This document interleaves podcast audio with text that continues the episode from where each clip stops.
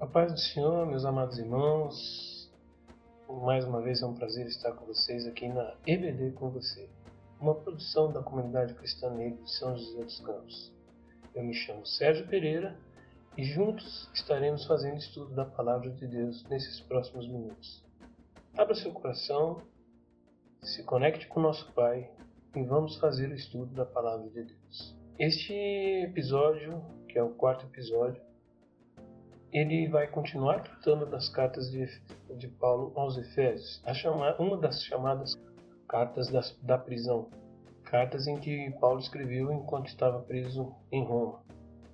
Nos episódios anteriores nós abordamos o capítulo 1, onde de maneira resumida eu posso dizer aos irmãos que nós fizemos um estudo onde Paulo apresenta aos Efésios da cidade de Éfeso uma cidade muito importante na época da Grécia Antiga, uma cidade onde era é, a deusa Diana era muito adorada, era uma cidade que tinha um templo suntuoso por causa dessa deusa. Mas Paulo vai mostrar ali aos Efésios realmente quem era o verdadeiro Deus, quem é que realmente se preocupa com a vida do ser humano. Então, no capítulo 1 de Efésios, nós podemos ver a multiforme graça de Deus através do seu plano de salvação, plano esse criado para resgatar o homem que estava afastado de Deus por causa do pecado original. Esse plano de salvação se dá por meio da vinda de Cristo, que se fez homem, viveu entre nós e morreu por nós e ressuscitou. Então ele, no primeiro capítulo também ele força essa centralidade do plano de Deus em Cristo, pelo meio do qual nós somos redimidos e somos unidos em Cristo. Paulo também fala que esse plano de salvação é porque Deus nos escolheu desde o princípio a viver com Ele. Então, a predestinação de que tanto se fala é que desde que nós somos criados, nós somos criados para viver com Deus. Mas Deus entende também que o homem pecou, se desviou e ele precisava criar esse plano de resgate para aqueles que desejam assim viver na presença de Deus. E como estímulo à nossa fé, Paulo fala nesse primeiro capítulo de Efésios que nós somos selados com o Espírito Santo de Deus. E esse Espírito Santo que habita em nós é como se fosse um penhor da herança que nós passamos a ter é, por meio de Cristo no reino do céu. No capítulo 2, nos versos de 1 a 10, Paulo faz uma referência de uma nova vida ele trata da questão de que éramos mortos, mortos ao pecado, e passamos da situação de mortos para vivos. Né? Passamos da situação de perdidos para sermos salvos pela graça. E para não somente ser salvos, mas a partir desse salvamento, para realizar boas obras.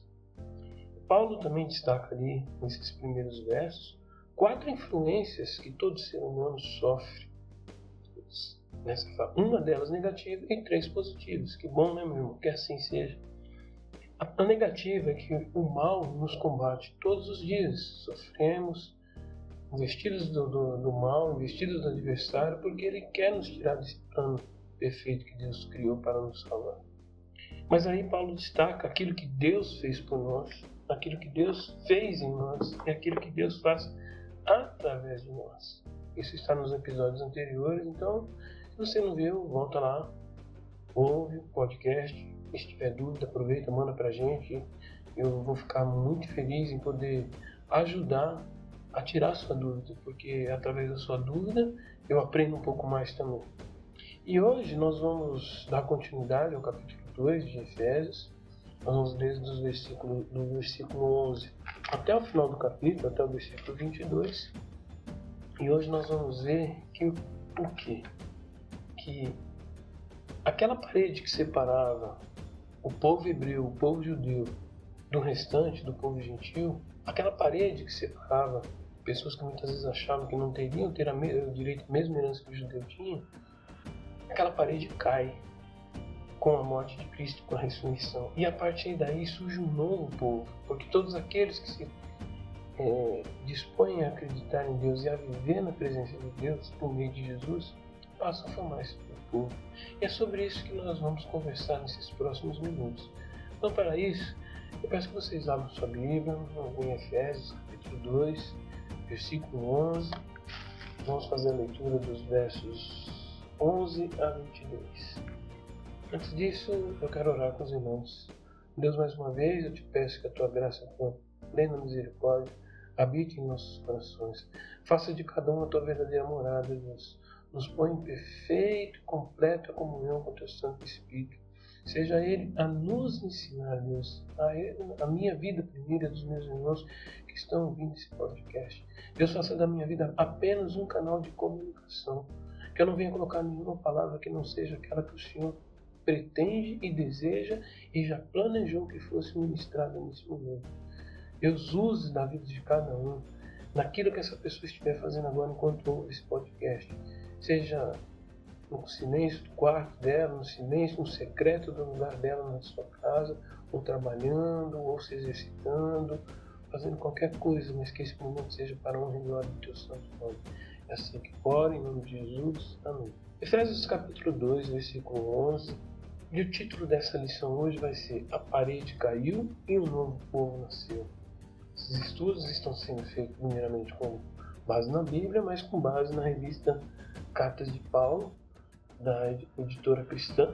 E essa, essa, essa revista ela vai tratar não só da editora cristã evangélica, essa revista vai tratar não só da carta de Efésios, mas de Filipenses e Filemão.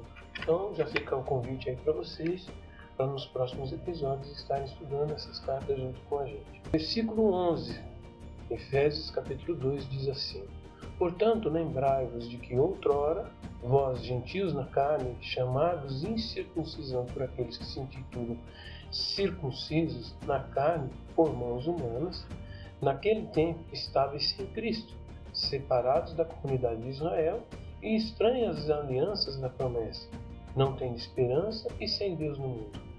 Mas agora, em Cristo Jesus, vós que antes estáveis longe, fostes aproximados pelo sangue de Cristo, porque Ele é a nossa paz, o qual de ambos fez um, e tendo derribado a parede da separação que estava no meio, a inimizade, aboliu na, na sua carne a lei dos mandamentos na forma de ordenanças, para que dos dois criasse em si mesmo um novo homem, fazendo a paz, e reconciliasse ambos em um só corpo com Deus, por intermédio da cruz, destruindo por ela a inimizade.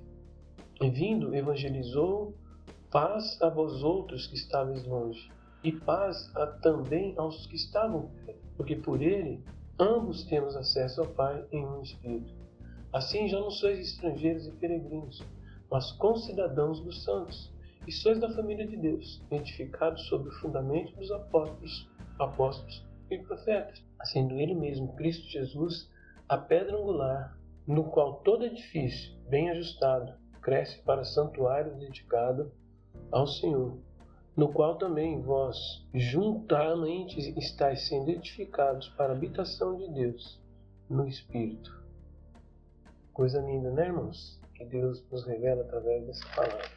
Então, como eu disse para vocês, é, na lição de hoje nós vamos ver o que, que Cristo fez quando ele diz a palavra de Deus ali que quando Jesus morreu na cruz, o véu do templo se rasgou do alto a baixo. É, só para lembrar os irmãos que antigamente, antes da vinda de Cristo, a tradição judaica, ela desde ali do Antigo Testamento, era que somente o sumo sacerdote poderia entrar no Santo dos Santos. E algumas vezes por ano.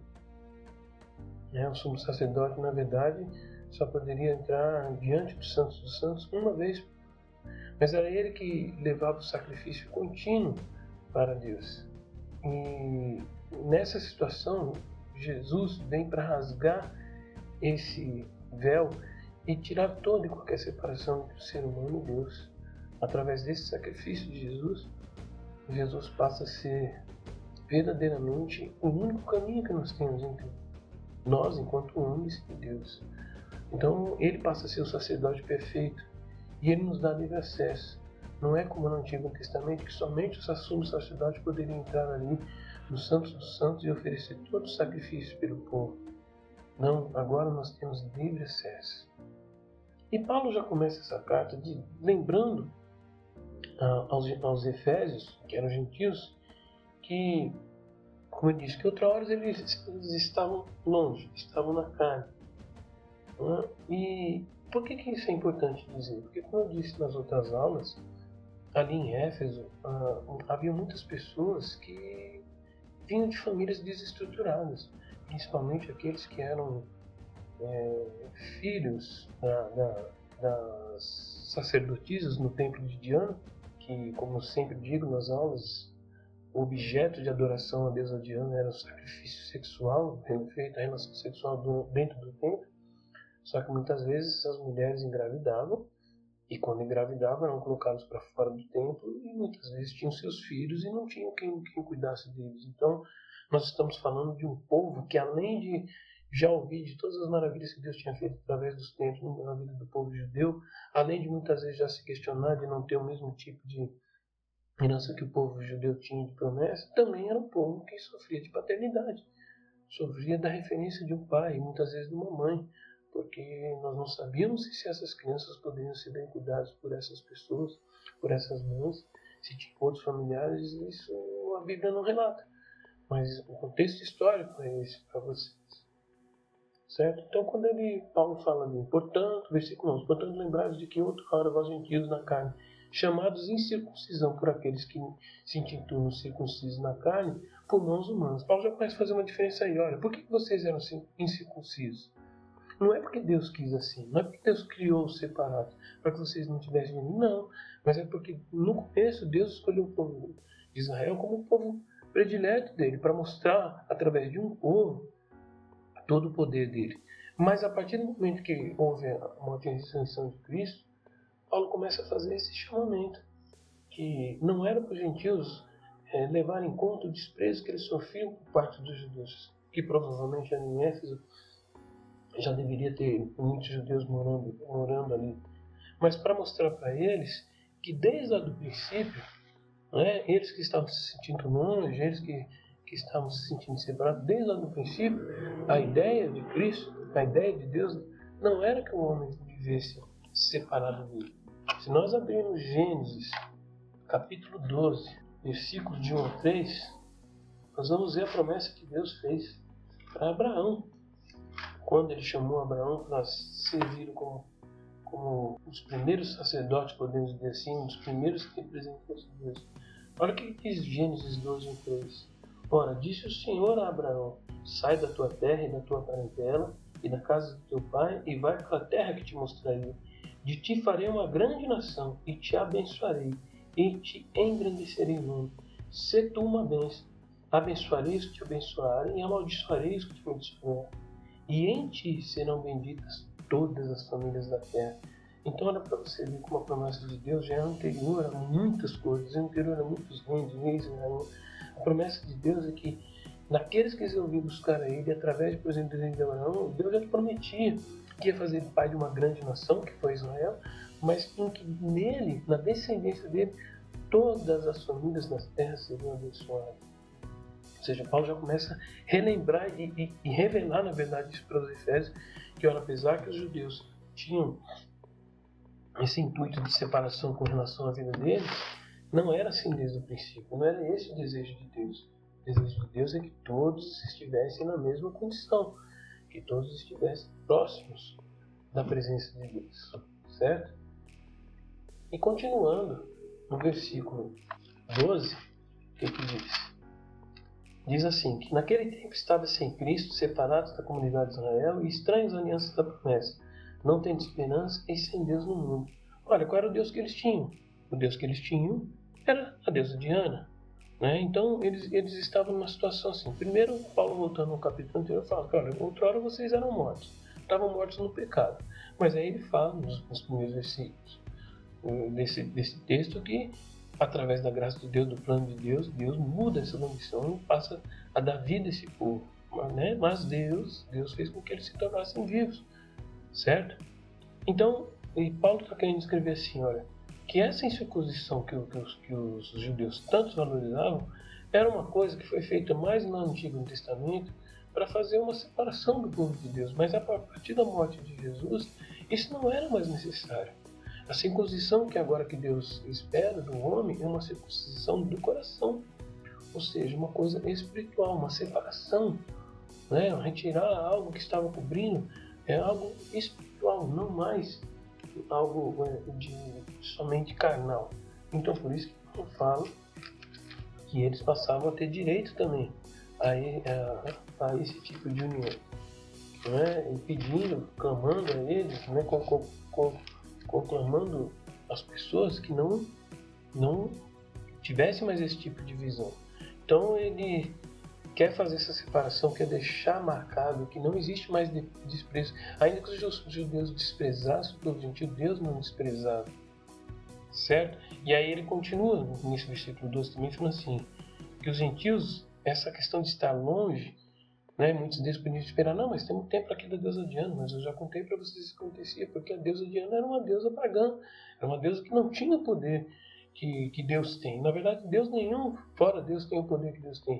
O que a gente vê é a manifestação do inimigo através desses tipos de divindade, e que muitas vezes propiciam na vida das pessoas coisas até boas, mas como forma de engano, não como forma de abençoadora, como vimos que somente Deus pode fazer isso. Então Paulo fala que eles, por que, que eles estavam alienados? Porque eles estavam sem Cristo, eles não viviam a, a, a vida em comunhão com Cristo, não é? eles não, não tinham essa, essa esperança de, de, viver com Cristo. Eles viviam separados da comunidade de Israel, então de certa forma podiam entender que não teriam o mesmo tipo de, de direito, como se diz lá em Romanos 9,4, que diz assim: Romanos 9,4 diz assim: São israelitas, pertence-lhes a adoção e também a glória, as alianças, a legislação, o culto e as promessas. Isso eram promessas que só no começo tinham sido feitas a Abraão só para esse povo. Mas Paulo vem dizer que não, que agora, através da morte de Cristo, os Efésios e outros povos, outros gentios também tinham direito a isso. E viviam em esperança por quê? Porque eram mortos espiritualmente, viviam na idolatria né? Viviam entregues às paixões né, carnais, coisas que não eram a vida com Deus. Porque qual era a experiência que Deus esperava que eles tivessem com o Espírito Santo de Deus? Qual era a experiência que Deus esperava que esses homens tivessem com ele? Vamos ver Salmo 147, 18 20, para ver o que, que diz. Salmo 147, 18 e 20. Se você tiver sua Bíblia no papel, estão ouvindo a minha aqui eu ainda gosto muito de manusear a Bíblia no papel, mas tenho a Bíblia no celular. Salmo 147, 18 20 diz assim: Mas a sua palavra e o derrete faz soprar o vento, e as águas correm. Mostra a sua palavra a Jacó, as suas leis e os seus preceitos a Israel. Não fez assim a nenhuma outra nação, todos os ignoram com seus preceitos. Ou seja, esse povo não tinha vivenciado as experiências que Deus tinha propiciado ao povo de Israel e que já tinham levado durante algum tempo essa fama do operar de Deus sobre a vida do povo de Israel. E, e antes de avançar, meus irmãos, eu queria fazer algumas perguntas para vocês. É, você consegue entender o que, que Jesus fez para te reconciliar com Deus? Esses pequenos versos que nós já lemos, já comentamos aqui, você consegue entender a profundidade e a importância daquilo que Deus, que Jesus fez para cumprir o plano de Deus e nos levar à reconciliação com Deus? Você consegue entender isso? Você consegue perceber isso? Você consegue valorizar isso? E outra coisa, você acha que após Cristo morrer na cruz ficou mais fácil ou mais difícil obedecer os dez mandamentos? Pensa com você. Porque Jesus mesmo falou que ele não veio para anular a lei, mas ele veio para reafirmá-la e torná-la até mais difícil. Porque até então, quando o homem vivia embaixo da lei, da lei mosaica, da lei dos dez mandamentos, muitas vezes o homem vivia embaixo daquela lei, mas como de uma forma assim, apenas para cumprir e se livrar de qualquer problema, ou muitas vezes pela opressão dos próprios dos mestres da lei, dos doutores da lei, que botavam um jugo pesado em cima da população. Mas Cristo não, Cristo veio demonstrar que quando nós nos verdadeiramente nos convertemos, nos colocamos na presença de Deus, nós podemos e devemos cumprir esses dez mandamentos com alegria no coração, porque nós entendemos que passamos a ser um povo diferenciado. E aí, continuando no capítulo 2, versículo 13, diz assim, continuando nosso estudo sobre essa questão da separação daquilo que nós somos separados, fala, mas agora, em Cristo Jesus, vós que antes estáveis longe, fosse aproximados pelo sangue de Cristo. Porque Ele é o 14, porque Ele é a nossa paz, o qual de ambos fez um. Não tendo derribado a parede da separação que estava no meio, a inimizade, aboliu na sua carne a lei dos mandamentos na forma de ordenanças, para que dos dois ficassem em si mesmo nome homem, fazendo a paz. Olha que coisa maravilhosa.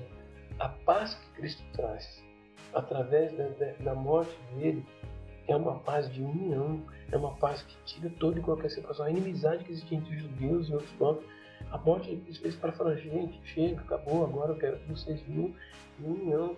Então, como ele fala assim, derrubou a parede de separação, é como se também tirasse o véu do templo, não só para nós termos acesso ali para o Pai, mas tirar o véu do templo de qualquer hora. O povo que antes era só o povo judeu, não, agora eu quero que todos sejam um povo amado na minha presença. Este é o desejo de Deus quando ele fez a, permitiu a morte de Cristo e abolir na carne, ou seja, como Jesus falou, ele veio para confirmar os mandamentos, mas confirmar é, mostrando na carne dele que não era aquilo só cumprir os mandamentos que iria fazer com que o homem tivesse a salvação, mas era fazer aquilo, os dez mandamentos e muito mais, e, e viver de forma digna, viver de forma alegre, servindo a Cristo, tendo aquilo como uma coisa só, um novo homem, ou seja, deixando as coisas velhas e passando a viver de forma nova e perfeita na presença de Deus.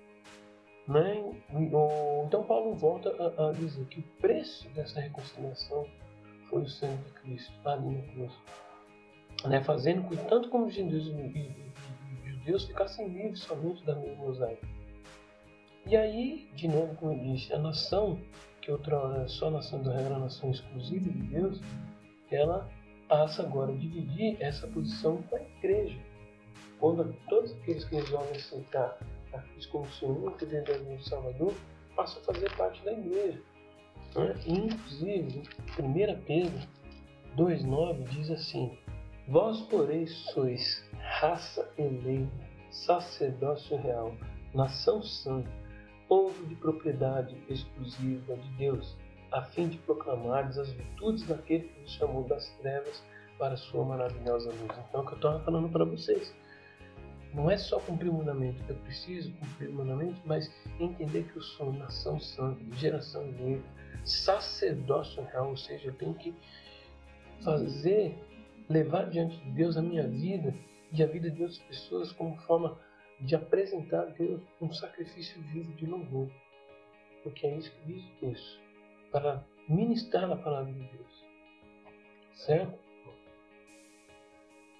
Então toda aquela paz que, por exemplo, Isaías 57, 19 já apontava, toda aquela paz que foi refletida na vida de Jesus, aquilo no tempo de Isaías foi, foi, profetizado de uma maneira literal, talvez, de maneira imediata, somente ao povo hebreu. Mas Isaías já apontava profeticamente para aquilo que Deus faria na vida de todos nós. Então, Isaías 57, 19 diz assim: Como fruto dos seus lábios criei a paz, paz para os que estão longe, paz para os que estão perto, diz o Senhor, e eu sararei. Ou seja, a promessa de Deus não é nem só trazer paz, mas sarar Sarai-nos, que é um mundo mais do que esse, como hoje, que a gente vive preocupado com saúde por causa dessa pandemia, mas que muitas pessoas estão sofrendo espiritualmente, sofrendo de uma maneira até como em depressão, porque não enxergam um consolo, não enxergam um conforto. Então, essa é o que Jesus fez. A morte dele veio para fazer, nos tornar igreja e nos unir com Cristo, unir a Deus. Então, a união de gentios como igreja e judeus ela não é universal de fazer uma junção, mas ela é espiritual. Porque todo aquele que recebe Jesus Cristo, crê no seu nome maravilhoso, como diz João 1 de 11 a 13, esse passa a ser o povo de Deus. E quando ele fala ali no versículo 15 que ele aboliu na sua carne dentro do mandamento na forma de ordenança, o verbo abolir quer dizer anular, acabar, desfazer. Ou seja, é, e com aquilo como eu falei, Mateus 5,17, Jesus disse que ele não veio revogar a lei, né? Mas aí, como é que eu posso explicar? Como é que eu posso entender isso?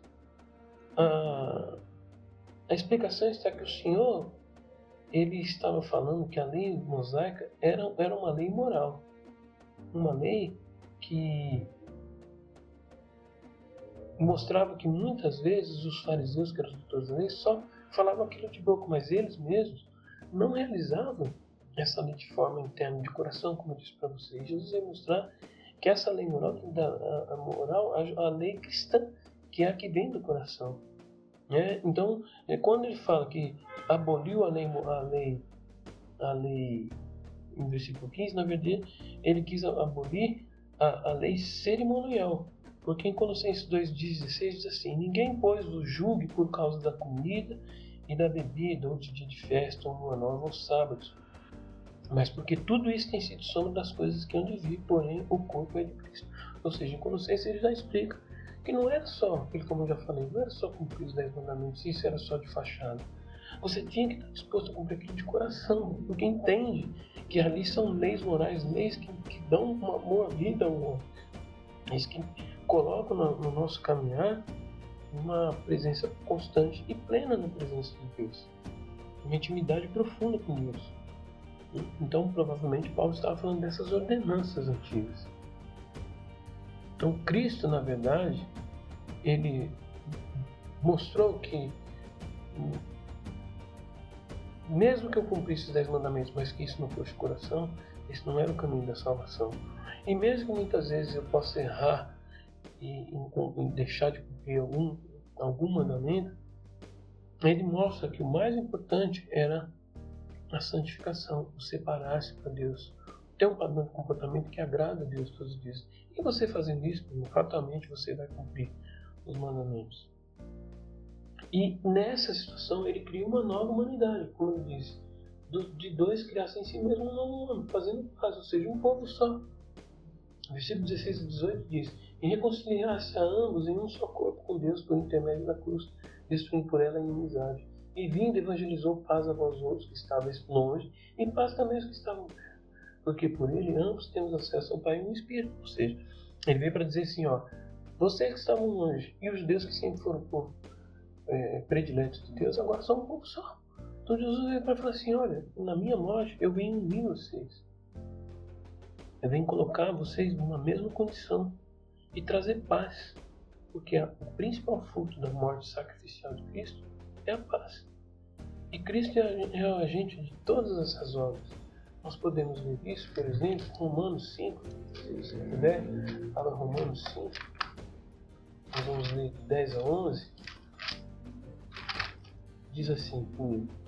Porque se nós, quando inimigos, fomos reconciliados com Deus mediante a morte do seu Filho, muito mais, estando já reconciliados, seremos salvos pela sua vida.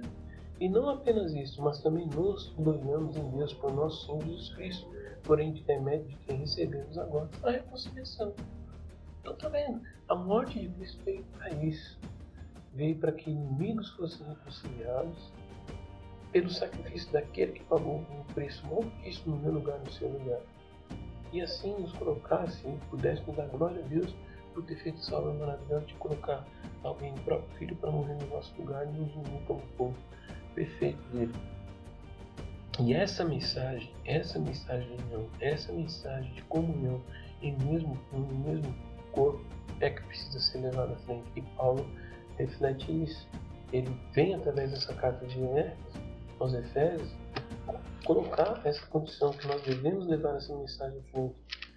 E aí ele faz inclusive uma comparação dizendo que assim já não sois estrangeiros e peregrinos, mas concidadãos dos santos, sois da família de Deus, edificados sobre o fundamento dos apóstolos e profetas, sendo ele mesmo Cristo Jesus a pedra angular, no qual todo edifício bem ajustado cresce para santuário dedicado ao Senhor, no qual também vós juntamente estáis sendo edificados para a habitação de Deus. Olha que coisa linda. É, é, por essa morte de Cristo, nós agora passamos a ser, como ele lá em 1 Pedro 9, nação de Deus, família de Deus, templo de Deus. E quando ele usa esse paralelo do templo, quando usa esse paralelo, nós temos que fazer parte de, de, uma nação, porque quando fala que eu já não sou mais estrangeiro nem peregrino, é como, por exemplo, as pessoas que vão sem, sem passaporte, sem visto para um país querem se naturalizar, enquanto elas não recebem essa naturalização, elas são estrangeiras naquela terra, estão peregrinando lá. Mas quando você recebe uma naturalização, um documento, você passa a ser parte daquela nação. E é isso que Cristo fez com da nossa vida. Ainda mais, ele fala sobre o mesmo fundamento que os apóstolos e profetas qual é esse fundamento? Cristo. Quando fala pedra angular, pedra angular quem não conhece, quando você vê aqueles edifícios em arcos durante construções humanas, aquelas pedras, são aquelas pedras que normalmente no centro do arco é a que faz o apoio de tudo. Ou aquelas pedras de esquina, as pedras maiores que eram colocadas no começo da construção para aguentar os pesos das colunas. Porque Cristo é isso, é o peso, é o centro de tudo, é aquilo que leva tudo. E se nós fazemos parte desse edifício que está sendo então, construído, como ele fala, bem ajustado, como Santiago dedicado ao Senhor, ou seja, bem ajustado que eu tenho que conviver bem em comunhão com meus irmãos. Porque cada um de nós que fazemos parte dessa igreja, independente de, de, de, de origem cultural, independente de posição social, independente de, cor de, pele, somos corpo de Cristo. E fazemos parte desse corpo. E precisamos fazer diferença. E precisamos viver em comunhão. E precisamos ser habitação do Espírito Santo. Então, a igreja é o meio usado por Deus para satisfazer uma profunda necessidade do, do coração do homem, que é o sentimento de pertencimento, de fazer parte de algo. Então Deus mostra para um povo que muitas vezes não tinha paternidade, não tinha sentimento de nação, já que eles fizeram uma cidade cosmopolita, ou seja, gente de várias nações, e muitos, muitos daqueles talvez não se sentiam parte daquela, daquela cidade. Deus vem para mostrar que, através de Cristo, nós passamos a fazer parte de uma nação, uma nação celestial. E por que templo de Deus? Porque Cristo habitando dentro das nossas vidas, esse é o ensino cristocêntrico. Ou seja, toda e qualquer coisa que eu for fazer na minha vida, eu tenho que olhar para dentro de mim e saber que eu sou templo do Espírito Santo e que esse tempo carnal não está acabado. E por não estar acabado, eu tenho que trabalhar e continuar crescendo, me edificando, me santificando, para que ele seja um tempo perfeito do Espírito Santo de Deus. Para terminar essa aula hoje, eu queria deixar perguntas para vocês. São simples, se você fizer a releitura, você vai encontrar as respostas. O que Cristo fez para aproximar os gentios de si e reconciliar-os com Jesus? De que maneira a igreja, como família de Deus, tem feito diferença em sua vida? O que de bom você tem observado vivendo dentro de uma igreja? Em que sentido os apóstolos e profetas são fundamentais? Se você tiver não conseguir a resposta para isso, eu peço que você entre em contato comigo, mande um e-mail através do contato dos podcasts para que a gente possa conversar. Amém, meus irmãos? Eu espero que essa palavra faça diferença na vida de vocês, que edifique a vida de vocês, que conforte a vida de vocês e que possamos seguir como uma nação santa, geração de sacerdócio real. Pai, eu peço que o Senhor abençoe a cada um que ouviu essa mensagem, que ainda vai ouvir, e que o Senhor possa trazer ao coração dessas pessoas um sentimento de pertencimento, de paternidade, Deus, sentimento de união, de saber que o Senhor faz separação entre o Senhor e o homem, mas que o Senhor quer que pelo fruto do Espírito de Jesus a paz abunde e inunde nossos corações e possamos ver essa alegria e fazermos parte desse corpo bem edificado, bem ajustado e testemunhar a tua vida. É assim que eu oro, no nome de Jesus. Amém. A paz do Senhor a vocês. Desejo que a sua vida continue sendo abençoada. Mais uma vez, Espero você no próximo culto. E aqui nós terminamos mais esse episódio da Escola Bíblica Dominical da Comunidade Cristã Unida de São José dos Campos. Eu me chamo Sérgio Pereira e te deixo um abraço e a paz do Senhor.